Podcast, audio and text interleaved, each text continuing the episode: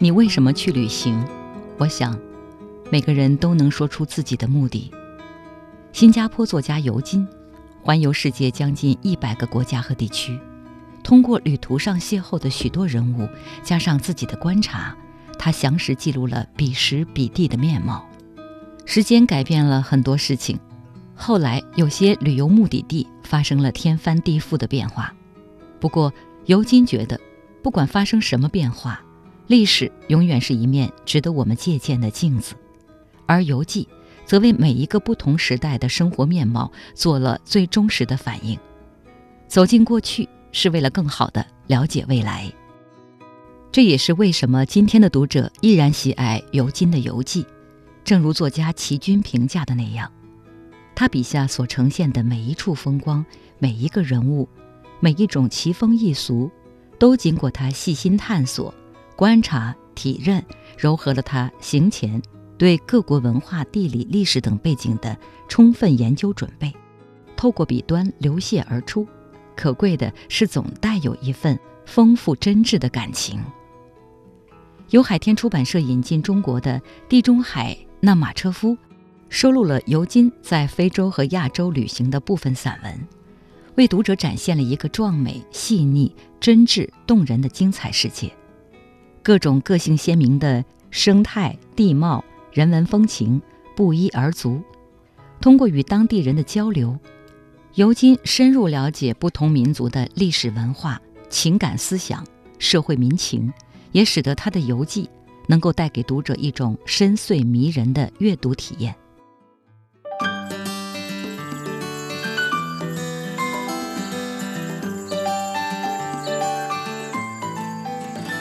新加坡作家尤金的环球旅行，充满个性鲜明的生态地貌和人文风情。他到过危机四伏的泰北丛林，也到过世外桃源般的水上克什米尔。他遇见过沙漠中的古老民族，也曾和扬帆环游世界的快意水手同行。尤金的游记不只是游记，更是具有历史人文价值的纪实散文。本期轻阅读。翻开尤金作品《地中海那马车夫》，品味尤金笔端与足下流淌的真挚深情。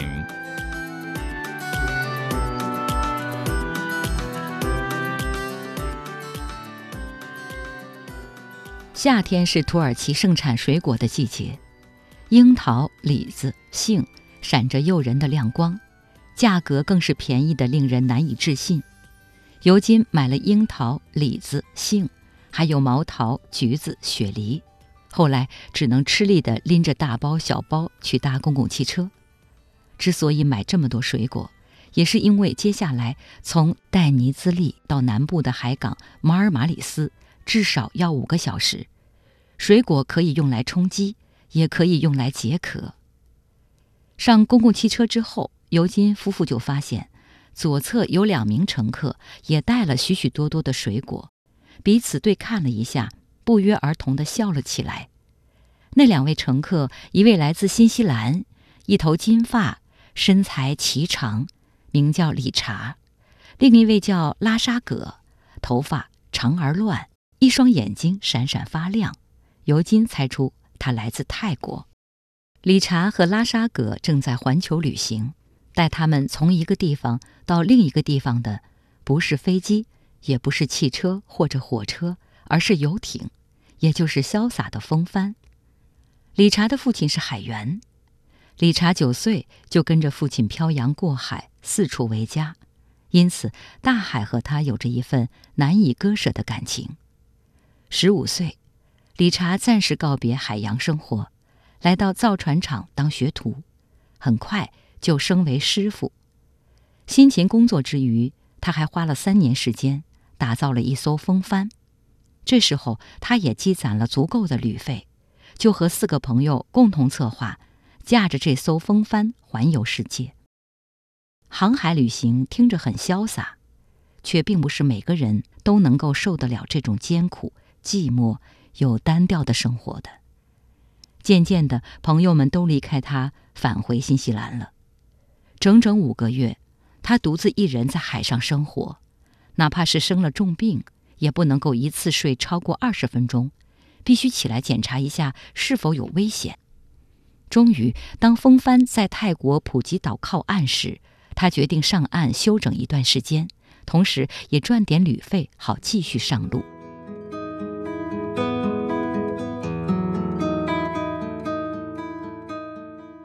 理查在普吉岛的一家休闲俱乐部做起了调酒员，就在那里，他认识了当厨师的拉沙格，两人一见如故，十分投缘。四个月后，他们就一起结伴开始航海旅行了。理查欣慰地说：“有了拉沙格作伴，海上的生活无形中便增加了许多乐趣。我们不论在睡眠或餐食上，都采取轮班制度。”在睡眠方面，每人轮流睡四个小时；在餐食上，双日由拉沙格煮泰国餐，单日则由我弄西餐。拉沙格笑嘻嘻地插嘴说道：“起初我的泰国餐弄得他眼泪直流，大喊救命。然而现在，他连做西餐都要加入一点辣椒酱嘞。”一路这么聊着，公共汽车已经到达马尔马里斯了。下车后。理查关心地问尤金夫妇有没有订旅馆。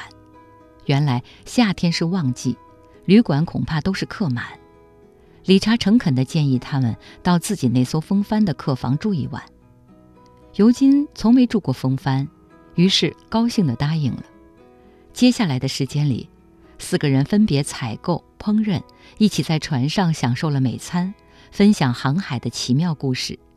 比如理查说：“相比鲨鱼。”鲸鱼才是他真正担心的，因为鲸鱼体积庞大而又力大无穷，有时候尾巴轻轻一扫，就足以把整艘船打成碎片。尤金听得入神，连食物都顾不上吃。理查继续侃侃而谈，为了逃避鲸鱼，在海上生活的人都知道，船的底面是绝对不能修上黑漆或白漆的。否则，鲸鱼在海底看到了，会以为遇上了同类，而游过来亲热的用鱼体摩擦船身。这一磨呀，恐怕便会给它磨成粉末。万一避无可避地碰上了，唯一的方法便是以全速朝不同的方向驶去。鲸鱼从嘈杂的摩托声里辨出我们不是海里的另一条大鱼，通常是不会追上来的。这一晚听了许多奇妙的航海故事，尤金在大海的呢喃中睡去。第二天享用了拉沙格做的早餐后，尤金夫妇在理查的帮助下上岸，目送这两位旅行家和他们的风帆渐行渐远，去往下一个目的地希腊。未来在完成环球旅行之后，理查将要回到新西兰，而拉沙格也会在那里寻找工作。那又会是另一个精彩的故事了吧？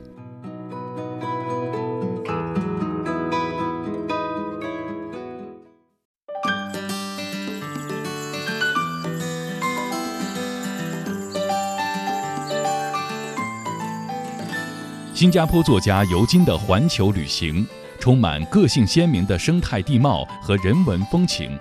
他到过危机四伏的泰北丛林。也到过世外桃源般的水上克什米尔，他遇见过沙漠中的古老民族，也曾和扬帆环游世界的快意水手同行。尤金的游记不只是游记，更是具有历史人文价值的纪实散文。本期轻阅读，翻开尤金作品《地中海那马车夫》，品味尤金笔端与足下流淌的真挚深情。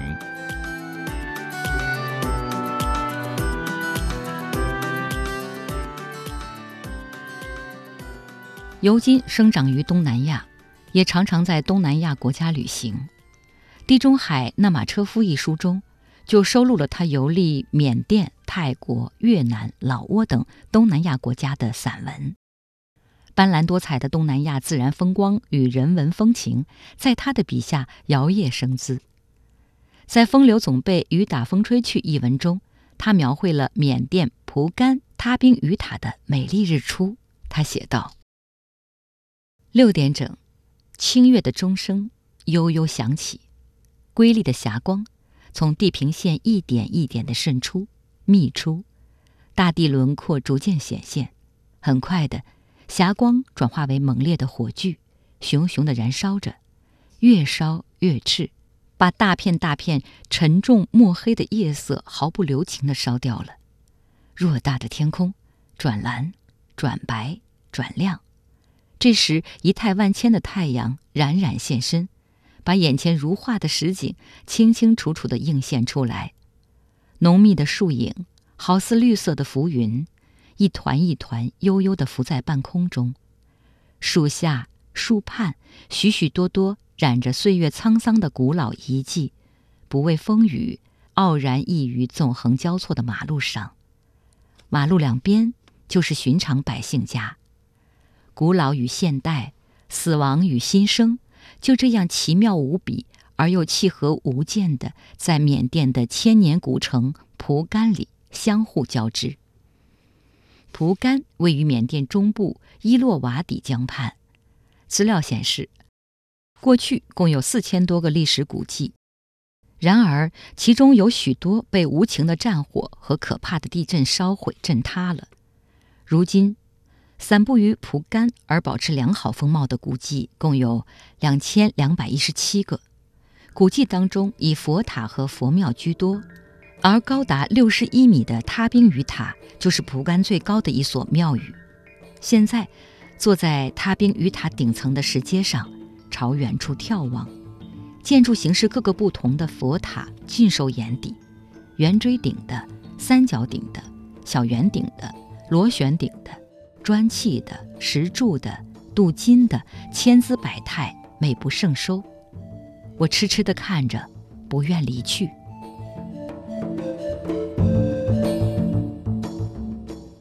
尤金的缅甸朋友丁维住在一个叫明卡帕的村庄里。明卡帕村的屋子就和缅甸其他大部分地方一样，以茅草为屋顶，以竹筒、竹竿为屋梁、柱子。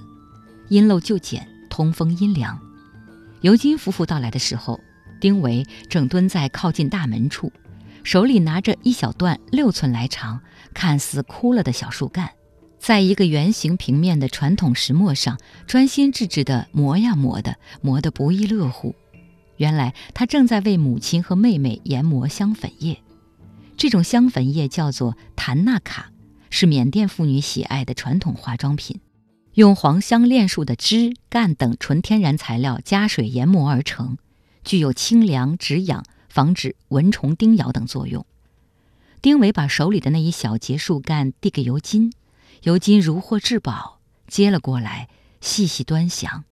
他写道：“粗糙的树皮呈现淡淡的褐色，乍一看有点像放大了很多很多倍的中药当归，凑近鼻端闻。”一点气味也没有，丁维说必须掺和水一起磨了，香味才出。他用手沾了沾石磨上乳黄色的液体，涂在我手背上。我闻了闻，果然有一股极其清新的香味儿从那乳黄色的液体中悠悠地散发出来，而一种清凉透顶的感觉也迅速地在手背上蔓延开来。自从踏入缅甸境内。我便注意到一个有趣的现象：缅甸女性不论老幼美丑，不管已婚未婚，一律都在脸上涂抹着一种乳黄色的水粉，不讲究的，让这好像颜彩一般的水粉毫不规则的散在脸颊各处，这里一片，那里一片，狼藉不堪；讲究的呢，却利用这水粉在双颊精雕细琢的绘制图案。有人画两片脉络分明的叶子，有人绘两只振翅欲飞的小蝴蝶，等等。黄香楝树被缅甸人视为国宝，每到二三月就开出满树美丽的白花，女子采了戴在鬓发间，走在街上别具风采。黄香楝树长大了以后，以它的树皮美化女子的皮肤，老了之后，缅甸人又将它的树根挖出。以树根磨成的脓液来治疗痛风症，尤金感叹道，黄香楝树对于缅甸人来说，真可谓鞠躬尽瘁，死而后已。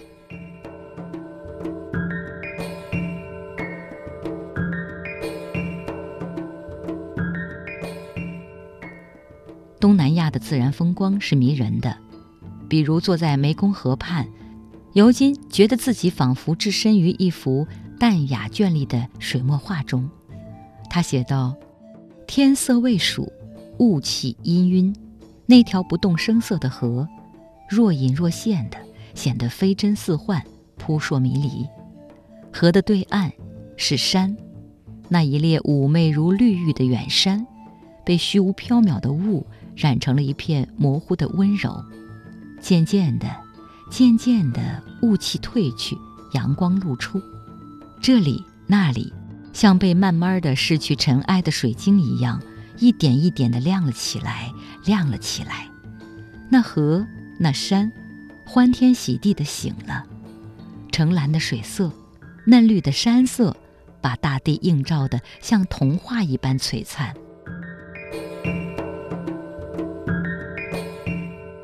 这次尤金来到的地方，是位于湄公河和南康河汇合处的古老城市——老挝中部的琅勃拉邦。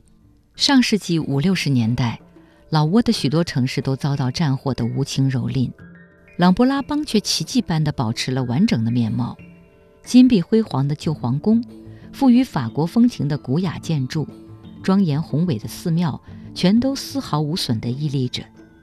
一九五四年。联合国教科文组织把琅勃拉邦列入世界文化遗产名录。亲眼见到这座古城，尤金感叹：这城市的确漂亮。他觉得琅勃拉邦的美，不是跋扈张扬的，而是丰实内敛的。来到这样一个城市，整个人都大大的松弛了，哪怕什么都不做，什么都不想，只是随心所欲的到处看看、走走。听听、逛逛，就是生活的大享受了。老挝的经济并不发达，然而这里的小孩见到游客不乞不讨、不偷不抢，保持了自我的尊严；而大多数不懂英语的老挝人看见游客也总是笑脸相迎，显得非常温馨。不过，这座古城带给他最多感触的，可能不是风景，而是他慕名而来认识的女房东文达如。这位气质娴雅、笑意盈盈的老挝女人，在大学毕业后，曾经当过教物理和化学的教师，可是工资很少，生活捉襟见肘。得知琅勃拉邦被列入世界文化遗产名录后，他就打定主意为自己开辟另一条人生道路。不仅苦学英语，还把自家的房子打造成小旅社接待游客。随着经济情况大大改善，他把两个孩子送出国去深造。因为他觉得，教育是立国、齐家、修身的首要条件。他还说，我们这儿有几句大家耳熟能详的谚语：“水涨的时候，鱼儿吃虫蚁；水落的时候，虫蚁吃鱼儿。”这谚语要表达的，正是一般老挝人那种随遇而安、听其自然的人生哲学。往好处看，这样的民族特性能使人人和睦共处。然而，它却也是国家进步的绊脚石呀。能说出这样一番话的文达如，难怪会让尤金觉得不同凡响。文达如的不同凡响，还在于他的厨艺高超、生财有道。不仅会用树皮做纸张，还会收集附近村庄的陶钵，卖给外国游客，能获得不错的收入。他还做蜡染、做织绣，他那专注投入的样子，美得像一幅画。也难怪尤金会说：“返回家门之后，我发现我的记忆已化成了一株榕树，这棵榕树深深地植于朗布拉邦这块土地上面。记忆里有宁静的山，有恬静的水，当然还有一个快快乐乐的自绘人生图案的女人。”今天的轻阅读为大家推荐的是尤金作品《地中海那马车夫》，希望各位喜欢。主播周薇代表今天的责任编辑丁旭，感谢各位的守候，我们下期节目再约。